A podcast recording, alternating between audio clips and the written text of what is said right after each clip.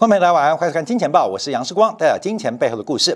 好，我们当然看到昨天晚上美国公布的消费者物价指数是大幅的超出预期。那目前市场上的反应啊，是美元再度刷新近二十年的新高。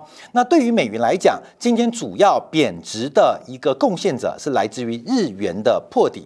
同时啊，在美元大幅的上涨跟紧缩过程当中，今天的油价、今天的贵金属。再创新低，这场紧缩的风暴正在不断的向我们席卷，所以，我们今天啊特别用暑假。暑假同学最害怕什么？怕暑修啊！暑修就是上学期考试没有过啊，所以暑修要补学分。所以我们看到这一场暑修，在全球各大央行当中都成为一个必须重修的一个学分。我们看昨天晚上啊，这个七大工业国的加拿大央行啊是大幅的升于预期，这个预期的这个升息的动作远远超出市场能够接受的脚步。那这个升息升多少呢？从原来的百分之一点。五忽然加息一个百分点，加息四码，来到了百分之二点五的高度，这远远高出大家的观察。也是因为加拿大大幅的升息，所以大家预测在下周啊，在下下周，美联储的货币决策是不是也有可能升息一个百分点？那这一个百分点对于全球，尤其美元流动性的紧缩，会带来非常。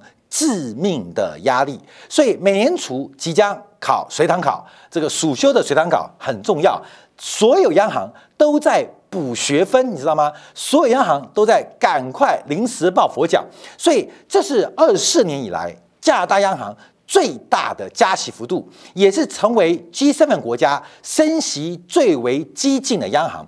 那这个动作当中啊，我们看到央行行长加拿大特别提到，为什么在昨天在记者会声明啊，要升息一个百分点？他也提到，这非常不寻常，这非常不寻常。主要有三个因素：第一个，经济过热；第二个，通胀太高。第三个，他希望能够透过快速的升息，能够让经济软着陆。可是软着陆的道路变窄，因为高通胀被证明更加持久。那在升息完之后，加大央行的行长拜这个麦这个麦克戴姆啊，还持续提到未来还会有更多的加息。那加拿大央行在最后也提到，因为对于过去的通货膨胀产生了错误的一个判断，同时对于房地产的过热也表达了极为忧心的发展。我们要这边跟大家报告，因为最近我们看到美国，特别我们用这个标普 K 虚了的房价指数仍然用两位数在暴冲，可是大家注意到，美国的房地产不管是 REITs。啊，REITs 还是包括了房地产的上市公司，甚至以房贷为主要业务的美国银行股，都出现了崩跌的发展，都出现崩跌的变化。假如我们以大陆的房地产为例，大陆股市似乎在房地产板块的股价走势当中，更是早早领先于中国房地产后来的变化。所以从地产股。从美国地产股，从美国的房地产投资信托到美国房贷业务为主的银行，目前正在反映的是整个全球最大的资产泡沫随之破灭当中。所以加拿大央行啊，这个升息的动作会不会加速引爆加拿大房市泡沫？我们要特别做观察哦，要特别留意跟谨慎。好，另外我们看到。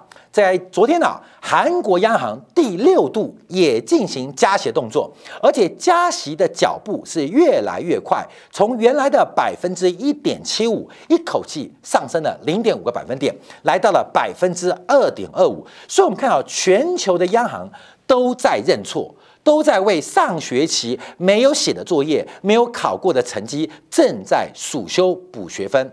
那我们要提到的台湾地区的央行呢？台湾地区目前的央行态度仍然是显得相对保守，可是会不会重蹈这些各大地区央行的覆辙？进行一个修复或修补的动作，这是要特别提高风险、提高警示的。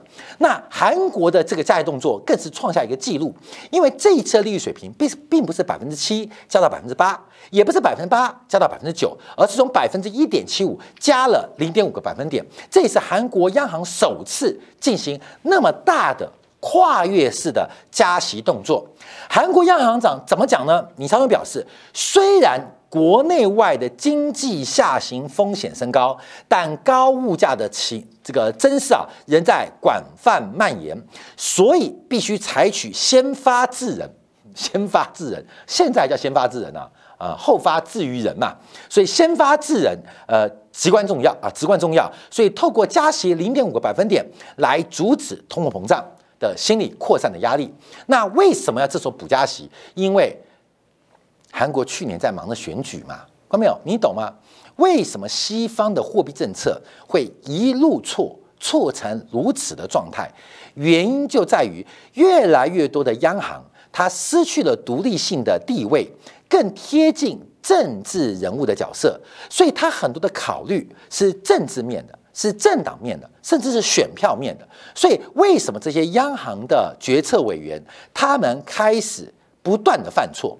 因为他们考虑的不再是一个专业、独立或货币中立的政策，而考量的更多的是选举结果，考量的是货币政策对于选票的流向。所以这些任期制的压力，导致各国央行就做出一些很光怪陆离的方向。那去年因为选举不能加息，美联储今年因为要选举，所以疯狂加息，所以未来的加不加息，完全看一般老百姓对于物价、对于就业的态度跟反射行为，在选票的倾向当中，央行的利率政策竟然委屈到卑微到为政客打工。那我讲谁？就讲台湾地区央行，很明显。完全没有独立性，完全没有可操作性。这边我要讲到了，最近大陆经济啊，不管是消费降温、投资降温，可是我们看到半年度的中国人行的货币金融的报告提到什么？就是目前的中国的金融环境流动性仍然是充足，而且有过剩的疑虑。我们看到什么？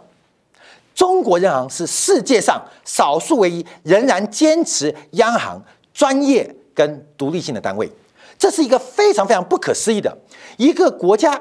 中国的经济正在不断的滑坡，可是人行的角度却仍然坚持流动性充足，而且有过剩的一个空间。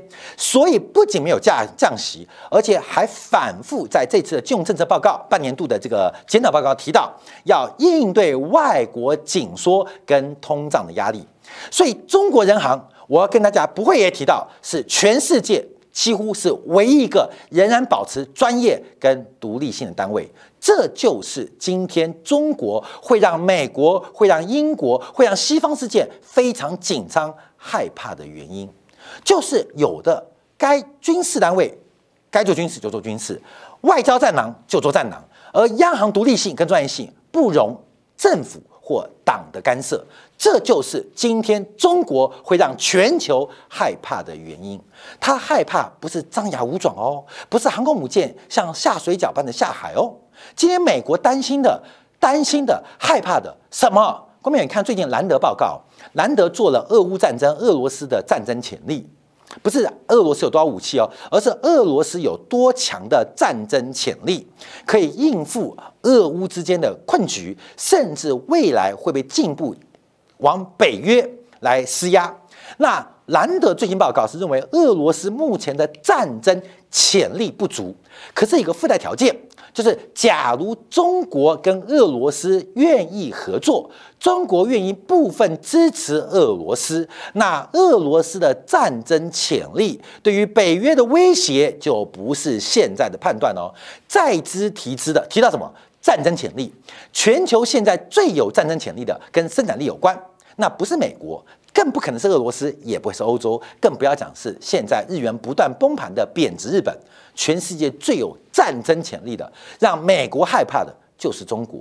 那这个战争潜力，除了制造业能力，除了集体性社会，最重要的是该专业、该独立的机构能够避免西方这种任其制的压力，来进行它一个客观中立的判断。所以我这边要再次提到，为什么世界变化如此之大？为什么大家要害怕谁？要恐慌谁？谁要对谁有压力？谁又害怕谁会给我压力？这就是我们从央行的决策当中，这次一个很重要的反思，就是我们过去可以相信的央行，我们过去讲的央妈，过去讲的 FED 主席的卖权 put 保护都不在。都再也不会见到了，这次观众要特别的谨慎跟小心。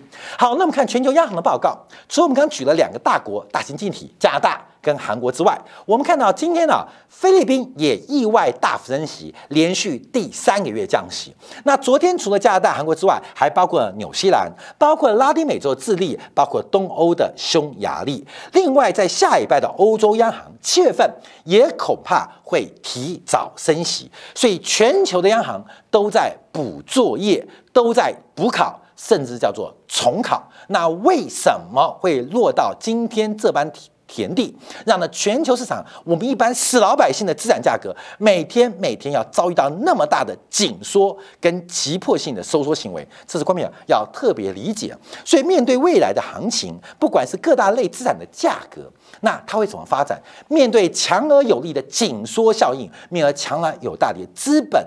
资金成本不断垫高，观众朋友还是要特别的谨慎小心。好，我们看昨天啊，在美国 CPI 公布之后啊，美联储有几个重要官员出来讲话。第一个啊是超级鹰派的梅斯特，那梅斯特在今年有投票权，他被提到啊，提到接受彭博社的这个专访啊，就提到，呃，有没有考虑啊，在两个礼拜就七月底啊，这个美联储的会议当中，嗯，要加息一百个 BP，就是加息一个百分点。那梅斯特表表示啊，我们今天。没有需要，呃，做出利率决定。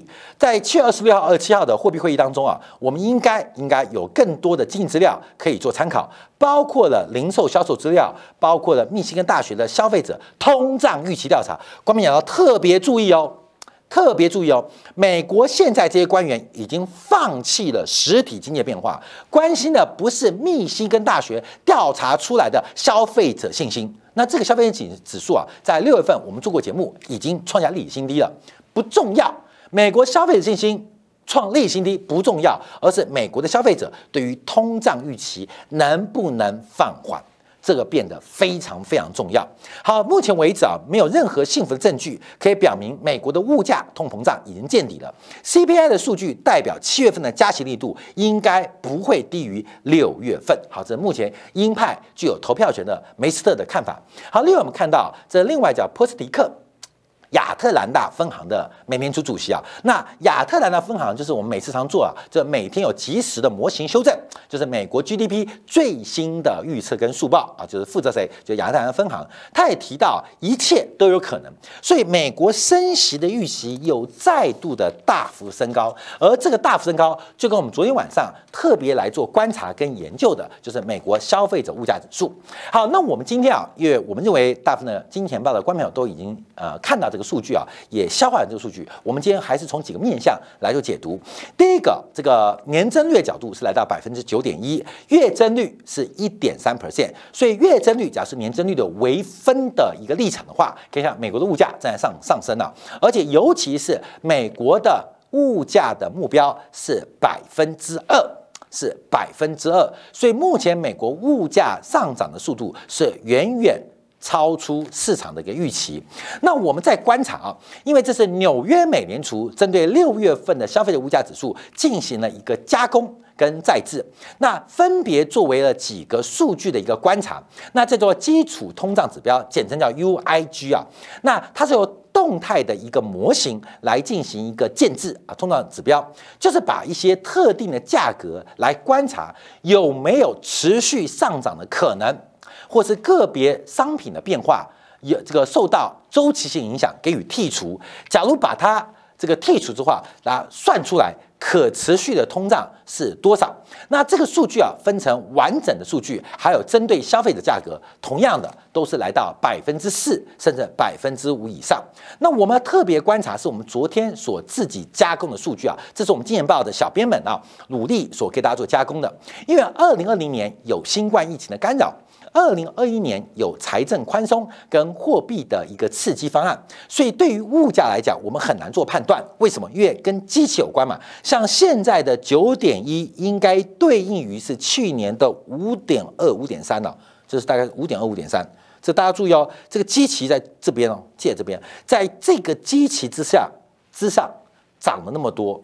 那这个机器我再往前推，在这边，看到没有？这个机器会那么高，是因为去二零二零年的。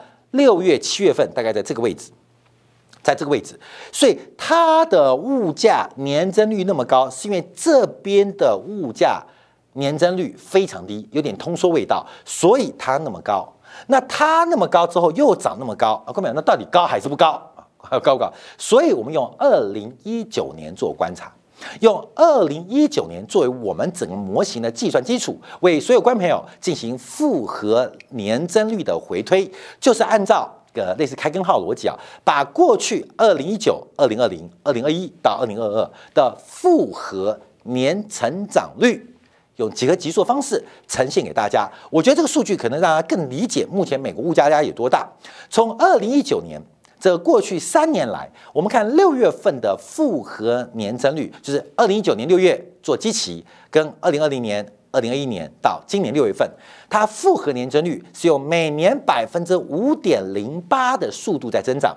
假如我们看到五月份，五月份的复合年增率是百分之四点五一的速度在增长。假如再看四月份，四月份是百分之四点一九，所以。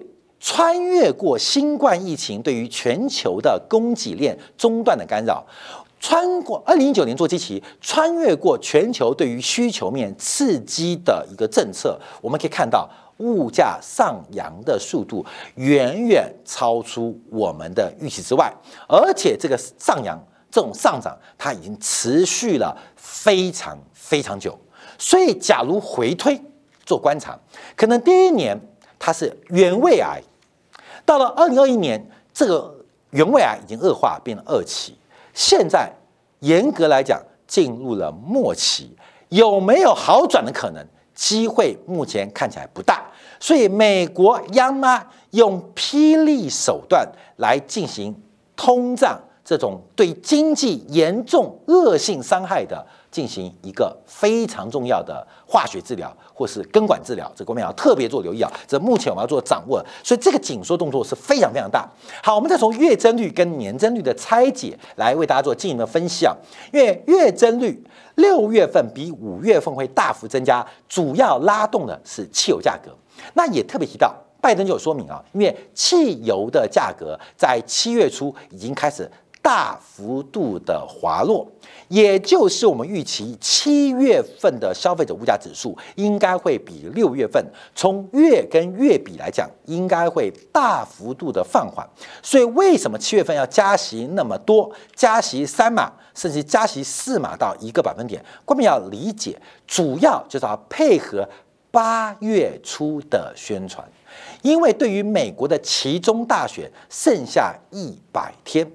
到那时候，美国其中大选剩下七十天，那拜登要扭转对大家有点老年痴呆症的疑虑，就是整个民主党，包括了白宫，整个执政团队对于物价管理的能力是有目共睹的。我们去想象这个问题哦。所以等到七月底大幅加息之后，一般的死老百姓，我愿意叫死老百姓啊，不懂。看到物价因为美联储大幅加息，在八月份公布之后大幅的放缓，这不是一个拜登执政能力的证据吗？看到没有？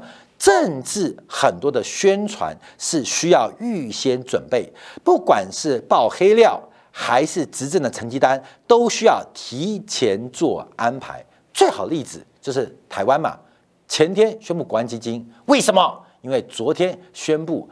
蔡英文要提名双北市的代表人嘛，所以这一切动作安排，看没有？是真的要救市吗？不是，是为了要造势啊！看没有？要造势。那造势一种叫造势，市场的市，一种是气势的势，但造都是创造的造，但有没有可能变造势者，就是出意外，这要特别担心跟留意啊。我们特别来观察一下年增率啊，年增率看到一根更特别的情况啊，按照美国六月份的消费者物价指数，跟去年同期是增长了九点一 percent。这边有做拆解啊，这个做拆解，这是大陆黄创证券做的非常棒的一个拆解啊。所以我常提到，这个官票要特别利用啊，台湾官票要特别了解啊，因为目前啊，这个两岸的关系受到很多有心政治力量的挑拨，使得很多台湾的投资人不知道利用。大陆的研调或投行很多完整的资料，所以不断的跟大家分享。有常常网友问我说啊，时光你们分享几个呃好的大陆的财经大 V 啊？我这边就分享一个，这个有一位美女啊，这个非常年轻啊，叫做接口大爷。外面在抖音号可以搜寻到她哦。这是我看过在过去这一段时间能够及时而且能够分析大陆相关政政策最专业、最客观。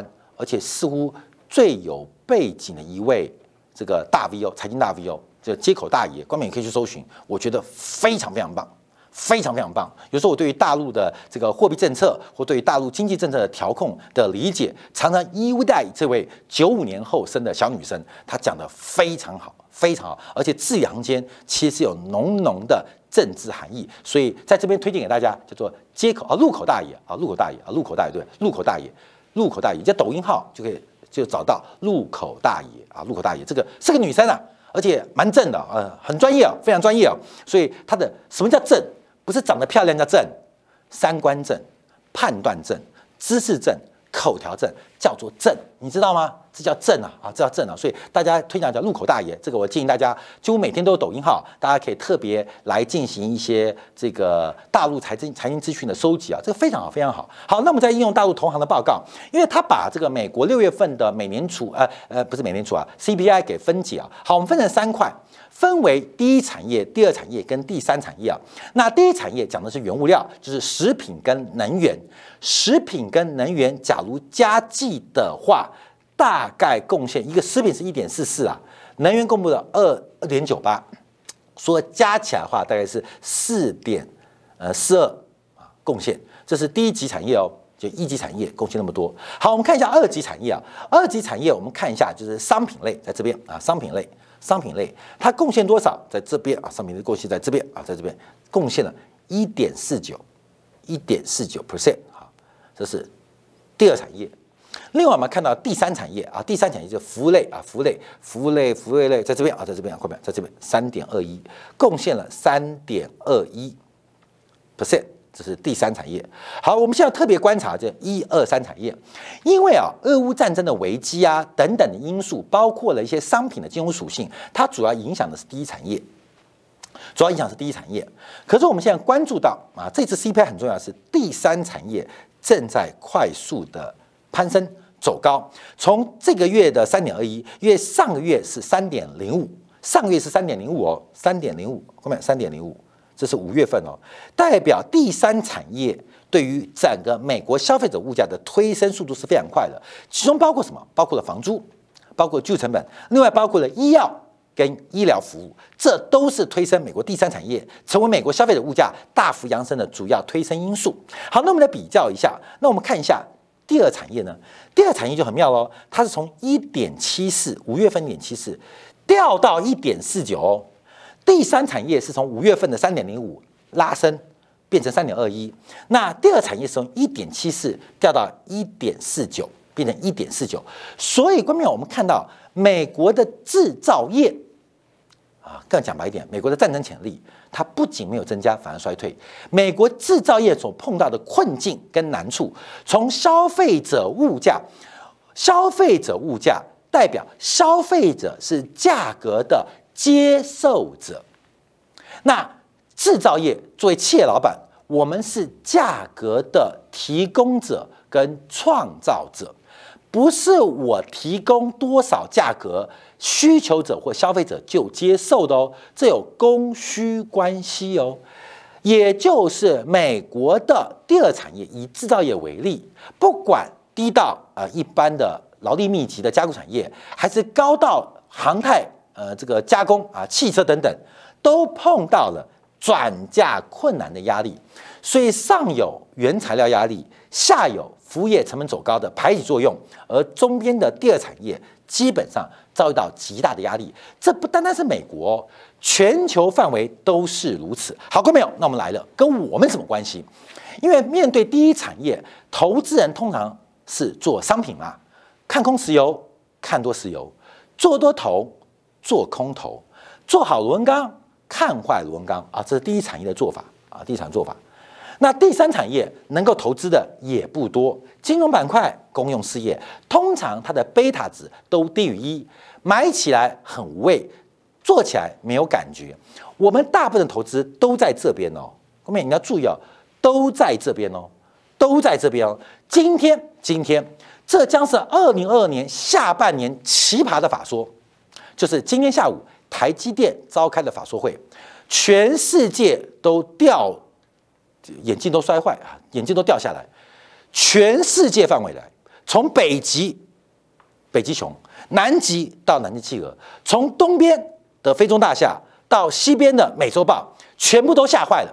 全世界数万家企业，今天有一家公司认为它今年的营收涨率会突破三十 percent，那就是台湾伟大的台积电。那我们就要把故事给慢慢看下去。台积电今天公布的营收，六月份衰退。可是四五月太好，所以第二季的营收跟盈余超出预期。对于下半年依旧超级乐观。可是现在最大的问题是，台积电上游的设备供应商非常悲观。台积电上游原料的供应商，包括了什么环球金、台盛科，非常的保守。台积电的客户现在已经没有声音，草都长那么高了，台积电。依旧乐观，这是到底什么样的信心，还是什么样的讯息？这观众要仔细来做观察解读。从美国的 CPI 现象，再看到美国的就业报告，我们看到这一波的紧缩行为来得又急又快又强。我们等待的不是一个热带性的低气压，那热带性低气压后面是飓风跟台风嘛？不是，而是一场火山爆发的过程。而这场升息像火山爆发一样。你以为轻易的就会放过我们吗？它背后的压力仍然是持续增加，而火山口的喷出其实并没有有效释放全球央行乃至于美元紧缩的脚步，值得大家特别谨慎跟提防。好，感谢大家今天收看，明天同一时间晚上八点，杨曙光在《金钱报》与各位再会。